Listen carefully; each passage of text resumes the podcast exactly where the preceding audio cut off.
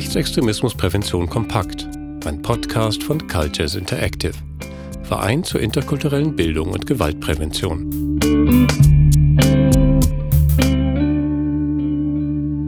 Praxistipp: Haltung zeigen. Haltung zu zeigen ist in der Auseinandersetzung mit Rechtsextremismus ausgesprochen wichtig. Das gilt ganz besonders für die öffentliche Debatte.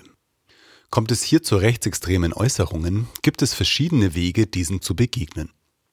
Widersprechen ist eine Möglichkeit. Die Aussagen öffentlich zu skandalisieren eine andere. In jedem Fall ist es zielführend, deutlich zu machen, was genau an den jeweils geäußerten Ansichten menschenverachtend oder demokratiefeindlich ist. So kann man verhindern, dass rechtsextreme Positionen als legitime Meinungen normalisiert werden. Aber nicht nur in der öffentlichen Debatte sollte auf rechtsextreme Äußerungen reagiert werden. Auch unter Freundinnen, bei Verwandten oder am Arbeitsplatz ist es wichtig, Äußerungen mit Nähe zu rechtsextremer Ideologie nicht einfach zu übergehen, auch um Betroffene zu schützen und zu unterstützen. In der pädagogischen Arbeit mit rechtsorientierten Jugendlichen ist dabei jedoch Fingerspitzengefühl gefragt mit jungen Menschen, die rechte oder rechtsextreme Einstellungen äußern, wirksam ins Gespräch zu kommen, kann oft herausfordernd sein. Insbesondere dann, wenn die getroffenen Äußerungen den eigenen Vorstellungen von richtig und falsch stark widersprechen. Hier sind Pädagoginnen nicht selten geneigt, mit erhobenem Zeigefinger schnell und resolut einzuschreiten.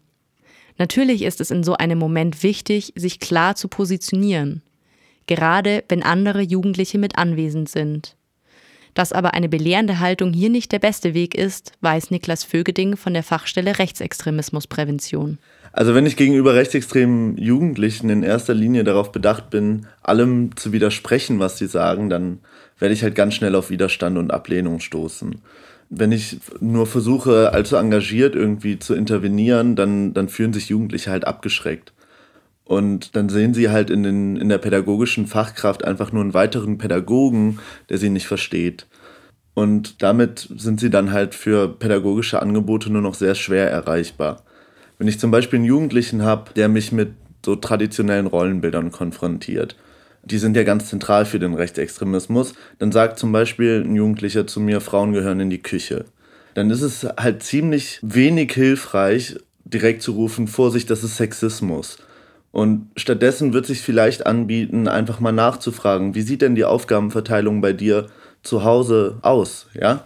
Und gegebenenfalls kann ich dann noch die Gruppe mit einbeziehen, wenn sie denn in dem Moment vorhanden ist, um einen anderen Blick auf andere Formen der Arbeitsteilung zu Hause zu öffnen. Und von hier aus kann ich dann leichter über die zugrunde liegenden Vorstellungen, was den Geschlechterrollen angeht, sprechen. Ein solches Nachfragen ist nur eine Möglichkeit, mit jungen Menschen ins Gespräch zu kommen, die abwertende, entwürdigende oder rechtsextreme Haltungen äußern und bei denen sich somit ein dringender Bedarf nach pädagogischer Intervention zeigt. Um überhaupt mit ihnen in Kontakt zu kommen, ist es gut, sich im Vorfeld etwas klar zu machen. Jugendliche, für die die Teilnahme an einem Distanzierungstraining sinnvoll ist, haben nicht selten Misstrauen, Intransparenz, Enttäuschungen und zahlreiche Beziehungsabbrüche erlebt. Und das sowohl im familiären als auch im pädagogischen Umfeld. Ehe man also die problematischen Haltungen der jungen Person allzu direkt angeht, muss eines gewiss sein. Es muss eine pädagogische Arbeitsbeziehung aufgebaut worden sein, die durchaus persönlich, aber nicht privat ist und bei der beide Seiten Impulse geben, lernen und sich verändern können. Für Niklas Vögeding gehört aber noch mehr zu einer guten Arbeitsbeziehung zwischen Klientin und Pädagogin. Also die besprochenen Inhalte müssen vertraulich behandelt werden. Das ist ganz, ganz essentiell. Und darüber hinaus ist es wichtig, dass sich pädagogische Fachkräfte auch selbst auskunftsfähig zeigen. Denn nur so nehmen Klientinnen ihren Gegenüber als nahbare Menschen halt wahr mit eigenen Emotionen, Erfahrungen und Überzeugungen. Um im vorangegangenen Beispiel zu bleiben, eine andere Reaktion auf diese Aussage, Frauen gehören in die Küche, könnte sein, dass ich als Mann selbst sehr gerne koche, sofern es denn zutrifft, und dass meine eigene Partnerin ganz schön sauer wäre, wenn ich ihr aufdrücken wollte, die gesamte Hausarbeit zu übernehmen. Das mag jetzt vielleicht ein ganz unverfängliches Beispiel für diese Auskunftsfähigkeit der Pädagogin sein. Aber auch an anderer Stelle haben sich solche Reaktionen als ziemlich praktikabel erwiesen. zum Beispiel über eigene Gewalterfahrungen zu berichten, ob aktiv oder passiv tatsächlich, ja.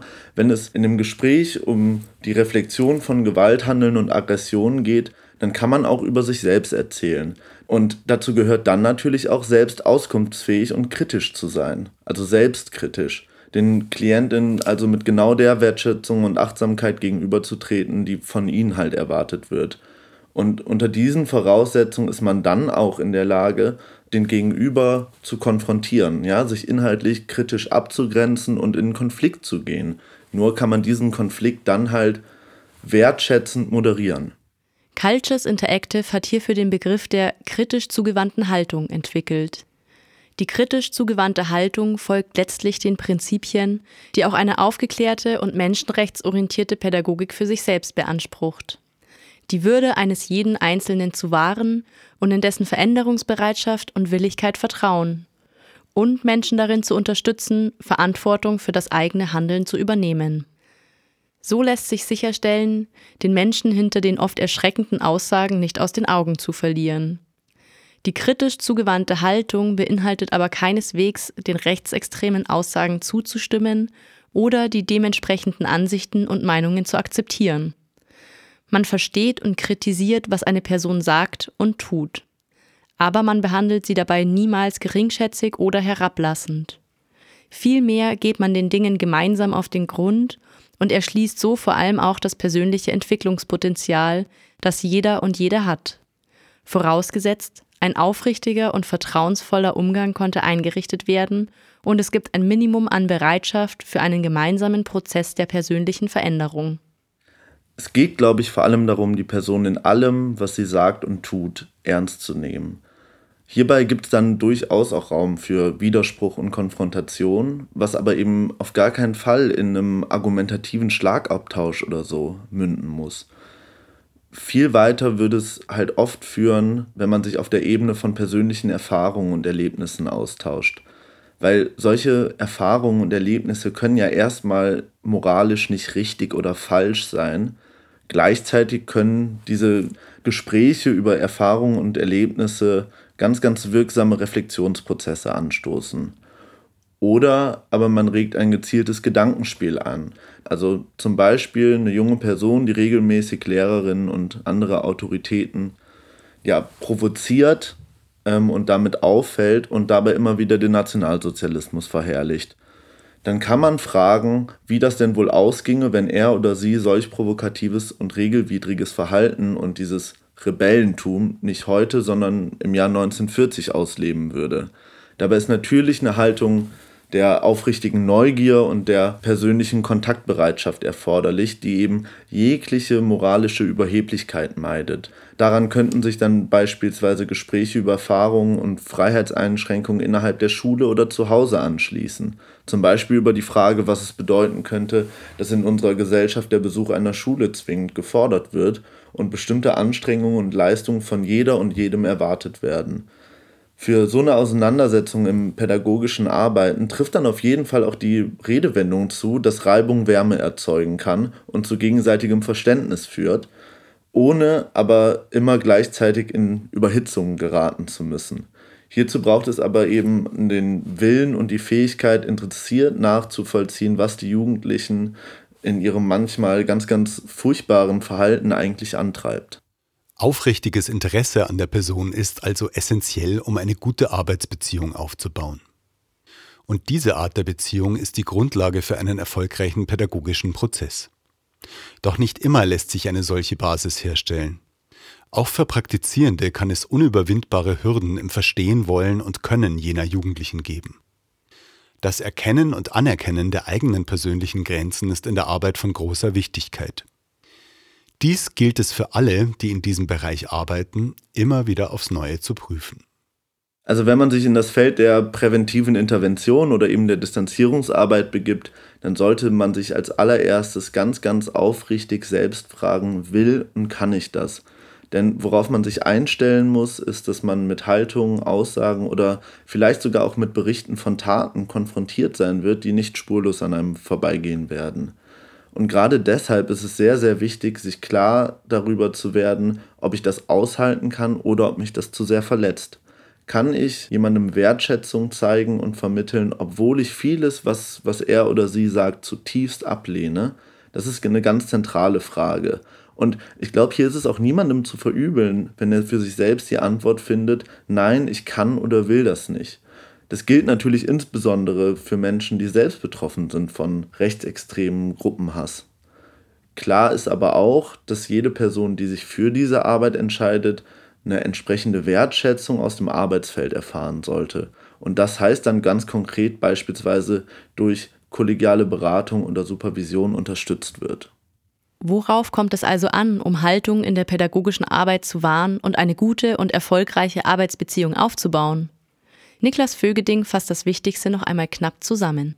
Da es in der pädagogischen Arbeit mit rechtsextrem orientierten Jugendlichen Fingerspitzengefühl braucht, darf der erhobene Zeigefinger getrost in der Tasche bleiben. Stattdessen lieber mal Fragen stellen und sich selbst als nahbare Person einbringen. Dann kann man auch mal ein Gedankenspiel wagen und persönliche Beziehungen aufbauen, sie aber nie privat werden lassen. Kritisch den Äußerungen und Haltungen gegenüber sein und trotzdem den Menschen, um den es geht, immer zugewandt bleiben.